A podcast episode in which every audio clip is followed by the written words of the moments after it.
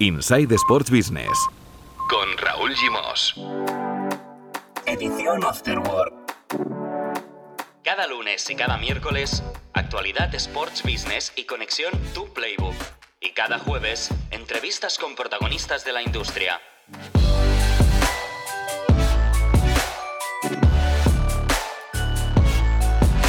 Hola, muy buenas, bienvenidos y bienvenidas a la edición Afterwork de Insight Sports Business, un podcast de Sports and Life.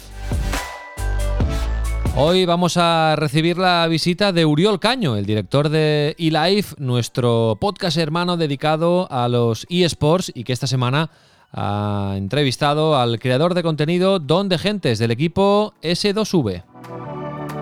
Con Uriol y con Marmen Chen, el director fundador de Tu Playbook, vamos a hablar de Ibai, Ibai Llanos, el fenómeno de Twitch que llega a Netflix. Atención. Hola Marmen Chen, hola Uriol Caño, muy buenas. Hola, buenas, ¿qué tal? Hola Raúl, ¿cómo estáis? Zona Value Club. Únete a nosotros y encuentra las mejores oportunidades de inversión. Zona Value Club. Juntos somos más fuertes. Vamos a hablar enseguida de Ibai, de Twitch, de Neymar, de Netflix, de Jaume Balagaró, pero antes, Marmen Chen, has estado en Pamplona, nos lo explicabas en el último capítulo, participando en un foro sobre la industria del deporte. ¿Cómo te fue en Pamplona, Marc? Pues la verdad que bien, que oye, que en una ciudad que no había que no había visitado pude conocer a gente del sector del deporte allí de, de Pamplona, o sea que, que que muy bien, podemos explicar nuestro proyecto y oye, por suerte que esto no siempre pasa, nos pudimos llevar noticias noticias de allí, que eso siempre se agradece. Sí, porque ya nos comentaste que compartías escenario a Trill con uh, Javier Alonso, uno de los pesos pesados de, de Cosmos, la empresa liderada por uh, Gerard Piqué, la empresa Cosmos Tennis, su filial, que organiza la nueva Copa Davis. Y atención, hoy publicáis en tu playbook novedades sobre el, futuro formato de la, Copa Davis. Sí, la verdad que ayer Javier Alonso en su, en su intervención pues comentó que, que bueno, que había un reto ahí de, de, la asistencia, de modificar cositas para hacerlo más, más atractivo y dicho y hecho, empezamos a rascar un poquito y lo que hemos podido saber es que se está contemplando alargar el torneo a 10 días, de manera que se puedan ocupar dos fines de semana. Se eliminaría la franja matinal de, de partidos para evitar un poco pues la sensación que había de vacío en, en, las gradas y al final el reto pues es el que es conseguir que el ticketing funcione. Yo creo que también lo están planteando en tanto que todo apunta a que la Davis, sea donde sea en los próximos años, eh, va a tener un componente muy de asistente nacional, es decir, que ya se da por descontado que el turismo deportivo pues se va a resentir todavía unos, unos añitos y, y, veremos pues que el reto es mayúsculo porque no olvidemos que Cosmos solo por los derechos a la ITF le paga 40 millones al año. Lo de la sede de cara al 2021 todavía no está claro, ¿no? Todavía no está claro. Eh, yo creo que hay voluntad por todas las partes de, de hacerlo en Madrid, eh, pero al final todo esto es, es, dinerito y hay que ver un poco, oye, cómo se cambian las condiciones, eh, si hay penalizaciones, pues por el impacto que pueda tener de llegada de, de, turistas, el tema de los hospitality. Yo creo que están ahí, ahí negociando. Yo creo que la gran ventaja de Madrid es que es una bala segura. O sea, oye, te aseguras, conoces la instalación, eh, puedes hacer pequeñas modificaciones, a ti te sigue permitiendo rodar un poco el, concepto antes de llevártelo a Asia, que allí seguramente, pues oye, ahí todo lo que lleves, dinero te darán y lo conseguirás, pero yo creo que bueno, que estirará un añito aquí en Madrid, o al menos eso esperamos por el bien de la industria aquí española. También publicáis hoy la confirmación de que Enrique eh, Rojas es el nuevo director general de la división de tenis de, de, Cosmos y sustituye a Javier Alonso, que se va a ocupar ahora de... De otras cosas de, del grupo, recordemos que Cosmos tiene la división de fútbol con el, con el, Andorro, con el Andorra, perdón, tiene el proyecto de, Cosmos Studios de producción audiovisual. Y tiene la división de, de, deportes electrónicos con los torneos de Konami y demás. De momento Javier va a estar va a estar ahí dando, dando apoyo y con un papel más estratégico, por lo que nos contaron hace unas semanas cuando explicamos lo de Enric. Y Enric pues tiene un papel mucho más comercial, él es uno de los mayores expertos en el mundo de los derechos de televisión, por lo tanto, papel importante también a la hora de, de poner en valor el, el campeonato y luego, bueno, ya un cambio de nombre por nombre, Sequoia Capital, que es uno de los mayores fondos de inversión, que es accionista de Cosmos Tennis, pues bueno, ha cambiado a su representante. No os diré los nombres porque no conocemos a ninguno de los dos, pero bueno, es un chino por otro chino, con todo el respeto para ellos. Muy bien, eh, por cierto que Cosmos Studios estrena de aquí a muy poquito en Rakuten TV un documental sobre la primera edición de la nueva Copa Davis. Se llama Breakpoint y lo ha dirigido el responsable de Cosmos Studios, Uriol Kerol, que antes estaba en eh, Producciones del Barrio y fue el director de la primera edición de Matchday. Y ya que hablamos de contenido, vamos a hacer una, una falquita propia eh, para promocionar nuestro nuevo podcast. Estamos produciendo desde Sports and Life un eh, podcast eh, que se estrenó ayer, martes. se llama El Fútbol de Todos y es un podcast que producimos para CaixaBank Football Experience. nos hace mucha ilusión eh, tanto a un servidor como a Marcos López, que estamos al frente de este proyecto, pues eh, dirigir este podcast en el que hablamos de fútbol, no del negocio del fútbol, sino de fútbol puro, de la jornada de primera división, de segunda división. Cada martes un nuevo capítulo en Spotify, en el eh, canal, en la lista de CaixaBank Experience, el fútbol de todos. Allí lo encontraréis. Vamos a dejar el enlace en las notas de este capítulo. En el primer episodio hemos entrevistado y hemos conocido la historia de Gené Daconam, el central eh, togoles del Getafe, una historia de superación que vale la pena conocer. Bueno, Menchen, hecha la, la promoción de nuestro nuevo podcast, que espero que no sea el último. Hoy en tu playbook también habláis del español. Publicáis en exclusiva los números del español, que está en segunda división, pero los números son de primera. Sí, la verdad que es el mm, presupuesto más alto de la historia para un equipo de, segunda división. Son 72 millones de euros. O sea, e, e, es, casi 20 millones más de lo que puede tener un recién ascendido a, primera división. Recordemos que ya tenía la suerte, y esto ya lo subimos en tu playbook, que es que tiene una ayuda al descenso de 30 millones de euros, que con eso ya eh, es más presupuesto que cualquier equipo de, de la categoría y a eso se le suma que, oye, que tiene un objetivo de plusvalías por traspasos de 20 millones, eh, que también, pese a que se resienten muchas líneas de negocio, pues el español es de los equipos que yo creo que mejor ha sabido proteger el valor de sus activos comerciales históricamente, por lo tanto, eh, pierde evidentemente, pero aún así, ingresos de primera en el ámbito comercial. Eh, yo creo que la, que la buena noticia para los Pericos al ver estas cuentas es que es un club que ahora ya sí podemos decir que está 100% plenamente saneado, que puede aguantar en, segunda división, pero que con esas cifras económicas eh, lo del ascenso yo creo que no es una opción, sino que, tiene que ser una obligación para, para el primer equipo y para la dirección, porque nunca van a tener una oportunidad como la de este año para volver a recuperar rápidamente la categoría. Bueno, ya han empezado de fábula, con eh, Diego López muy seguro en la portería, con Raúl de Tomás marcando goles, eh, con la dirección de Vicente Moreno. Han empezado como un tiro directos a primera, queda mucho, pero va, va, bien el español. Y otra noticia de alcance que habéis publicado en las últimas horas en tu playbook. Aquí en este podcast hemos hablado de Volava, que es la versión española de Peloton, que es un fenómeno eh, en Estados Unidos. Eh, este Em, proyecto, realidad de em, spinning en casa, doméstico, te venden la bici y luego te cobran por suscripción las clases de fitness eh, de, spinning y ahí está el super negociaco, ¿no? Estos también van como un tiro, ¿eh, Menchen?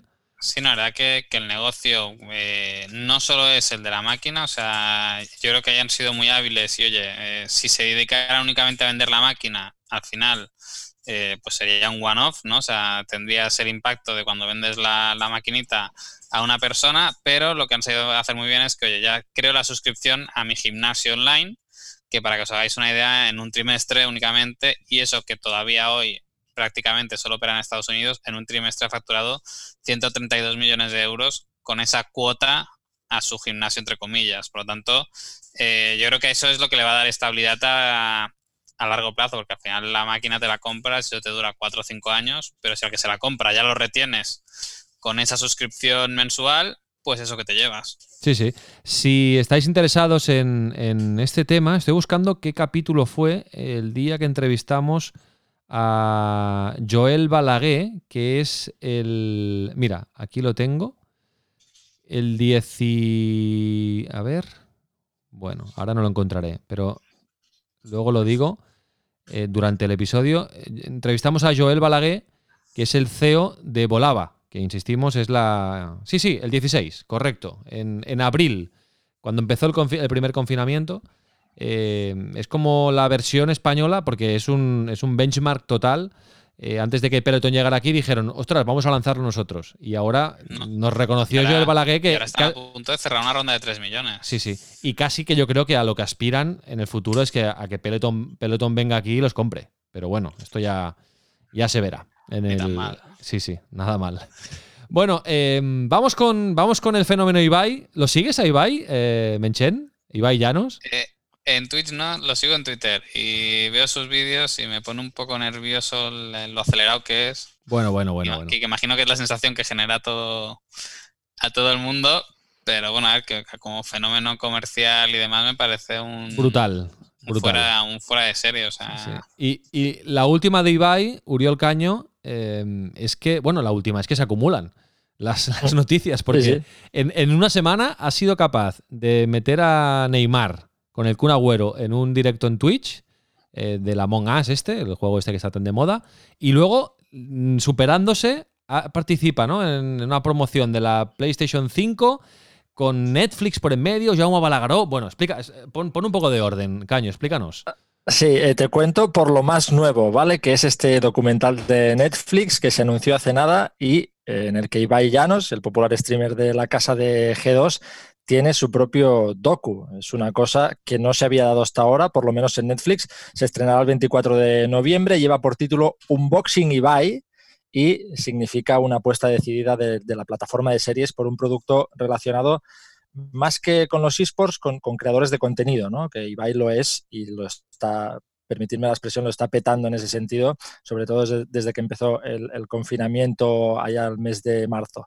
Eh, si encima descubrimos, como decías ahora, que el documental está grabado en directo, o sea, todo el plano es directo todo el rato, por Jaume Balagueró, que es un, un director que, digamos, es un experto en esto porque hizo las películas de Rec, también simuladas, grabadas en directo y sin cortes, y que encima, además, PlayStation 5 está detrás de todo el montaje, pues se ha puesto a caballo ganador. Eh, vamos, todo de ingredientes eh, hechos para triunfar y no extraña nada que de hecho Ibai colgó eh, el cartel del, del documental hace un par de días y fue trending topic en España enseguida. En nada lo puso arriba del No, todo. es, porque- es- es la bomba. El acting es mejorable, pero, pero la, como campaña, como acción es brutal, porque el que pensara ahí, vamos a estrenar la, la Play 5 y vamos a meter aquí a Ibai, eh, va- va- esto va a salir también en Netflix, con un director de cine de verdad, tal, buah, es, es- Claro, es- claro. es la bomba. Ahí- ¿eh? Ahí ten- tenéis que pensar que, que hay un detalle que es que la PlayStation 5, que obviamente nadie ha escondido,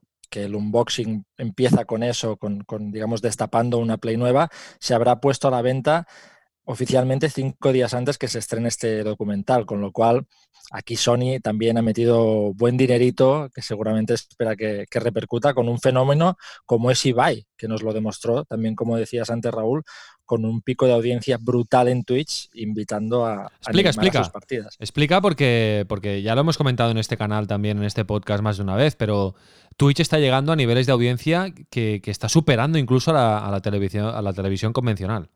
Sí, sí, eh, bueno, es lo que tiene ahora que un tipo como Ibai, que está en la cresta de la ola, haga una partida de Among Us, que es un juego que a priori nadie le hizo caso cuando salió hace dos años, pero que ahora pues lo juega Ibai y es moda. Encima siempre tiene al Kun, siempre tiene a, Cuerto, a Courtois, etcétera, etcétera, y decidió añadir a Neymar y Neymar accedió y aquello reventó 3 horas 38 minutos de show en Twitch con una audiencia media, cuidado, de 171.676 viewers eh, digamos, en las tres horas y un pico de 258.000, un poco más de 258.000 en el minuto de oro. O sea, es, es el stream de Twitch de Ibai eh, con más gente de, de, largo. Solo lo superó, bueno, se queda, digamos, por encima de unas semifinales de los Walls que, que casteó él mismo entre G2 Sports y Damwon Gaming, que son unos cracks en, en Asia. Pues mira, esa marca la ha reventado ya. Es que lo de Twitch Menchen, eh, ojo, las Ah, no. marca- ojo las marcas que van ahí, ¿eh? Ojo las marcas, porque esto no ha hecho nada más que empezar. Mira, por ejemplo, no tiene nada que ver, ¿eh? Pero eh, hay un chico en Estados Unidos que ha estado participando como corresponsal de la Sexta en todo en toda la, la- la- la información sobre las elecciones americanas, Emilio Domenech, que es un chaval es un estilo Ibai, con, diferente, ¿eh? porque él habla de información política, pero lo hace co- con un tono súper desenfadado y ha hecho directos en Twitch también con muchísima gente, ¿no? Y es un tío que se ha hecho muy popular ahora, un chaval, un chico, un periodista, que se ha hecho muy popular también por usar muy bien la herramienta de, de Twitch, ¿no? Haciendo directos desde su canal personal y el canal de, de Neutral, ¿no? Y, y, bueno, cada vez más, por ejemplo, ya dijimos que el Inter de Madrid estaba haciendo partidos a través de, de Twitch, el Dux Internacional de Madrid, que ganó, por cierto. Sí, Caño. sí, sí. Ganó, ¿eh? Ganó, ganó. Ganó 1-0 al colista Las Rozas y ahora son cuartos en, en su grupo de segunda vez. Sí. Y hace mucho contenido en Twitch con Rodrigo Fáez, con eh, Rafael Scritch y tal. Pero es que la Unión Esportiva Sant Andreu, que es un equipo de tercera división eh, de Barcelona, también ha empezado a hacer sus partidos a través de Twitch. Es decir, que cada vez más eh, tenemos inputs de que Twitch no para de crecer. Y ya sabemos que detrás de Twitch está Amazon, que, que, bueno, del negocio saben un, saben un rato, ¿eh, Menchen? Sí, no, yo creo que como plataforma para llegar a los jóvenes y sobre todo para las marcas es perfecta. Yo creo que ahí el reto es el de el pay-per-view, ¿no? Por así, por así decirlo, que hay muchos casters que lo están consiguiendo y oye, hay mucha gente que, que paga, pero a efectos de poder competir de tú a tú con el deporte tradicional, yo creo que es ahí donde está el reto o donde todos como profesionales nos oye, tenemos que ser realistas y hablar, o sea, oye, ser conscientes de que es un boom, de que, oye, de que esto va a seguir creciendo pero que quizás sus magnitudes pues nunca van a llegar a, determinados niveles. Yo creo que por justicia y por sana evolución de los esports, pues oye, ser conscientes de que tampoco hay que meterles más presión de la que de la que conviene, porque oye, lo que se está demostrando es que con la inversión que está haciendo por otras marcas y el esfuerzo que les conlleva a los, a los casas y demás, pues eso va creciendo poco a poco. Y yo creo que lo que está haciendo es poner las pilas a, al sector tradicional porque están demostrando que, oye, que con mucho menos budget y mucha más creatividad, el retorno de las acciones pueden ser mucho más mucho más alto. Sí, sí. Muy pronto hablaremos de los eSports, ya hemos hablado en este podcast, pero vamos a hablar más porque entrevistaremos a José Ramón Díaz, que es el, el fundador, el CEO de Vodafone Giants, que ahora han creado un, un megagrupo, un conglomerado que se llama eh, Good Games eh, Group y, y vale la pena también conocer su, su visión porque también en Sports and Life cada día nos interesa más el mundo de los eSports.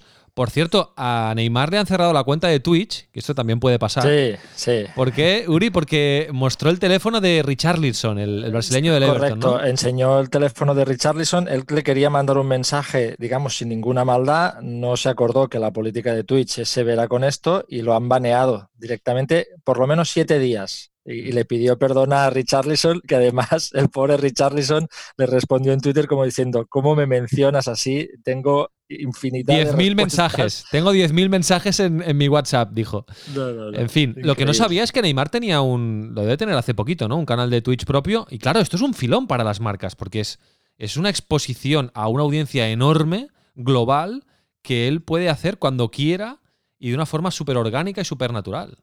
Claro. Sí, sí, Ne- Neymar hace. Y- y Neymar no da- lo tiene, pero vaya, al final. Sí, no da puntada sin todos. hilo. Claro, no da puntada sin hilo, Neymar. Sí, No, sí. no, para nada. Este, donde huele el dinero, bueno, Mark nos lo dirá mejor, pero yo creo que Neymar, donde huele dinero, ahí está la familia.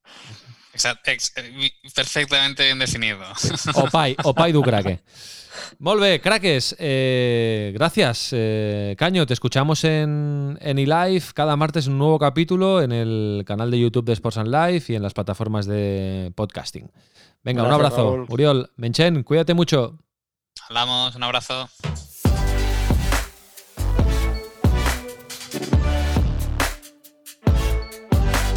Inside Sports Business. Edición Afterword. Un podcast de Sports and Life.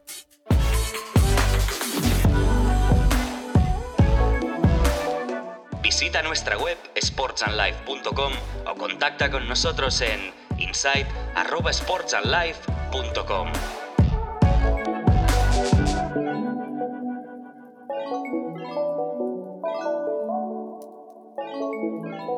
Nice to be in orbit.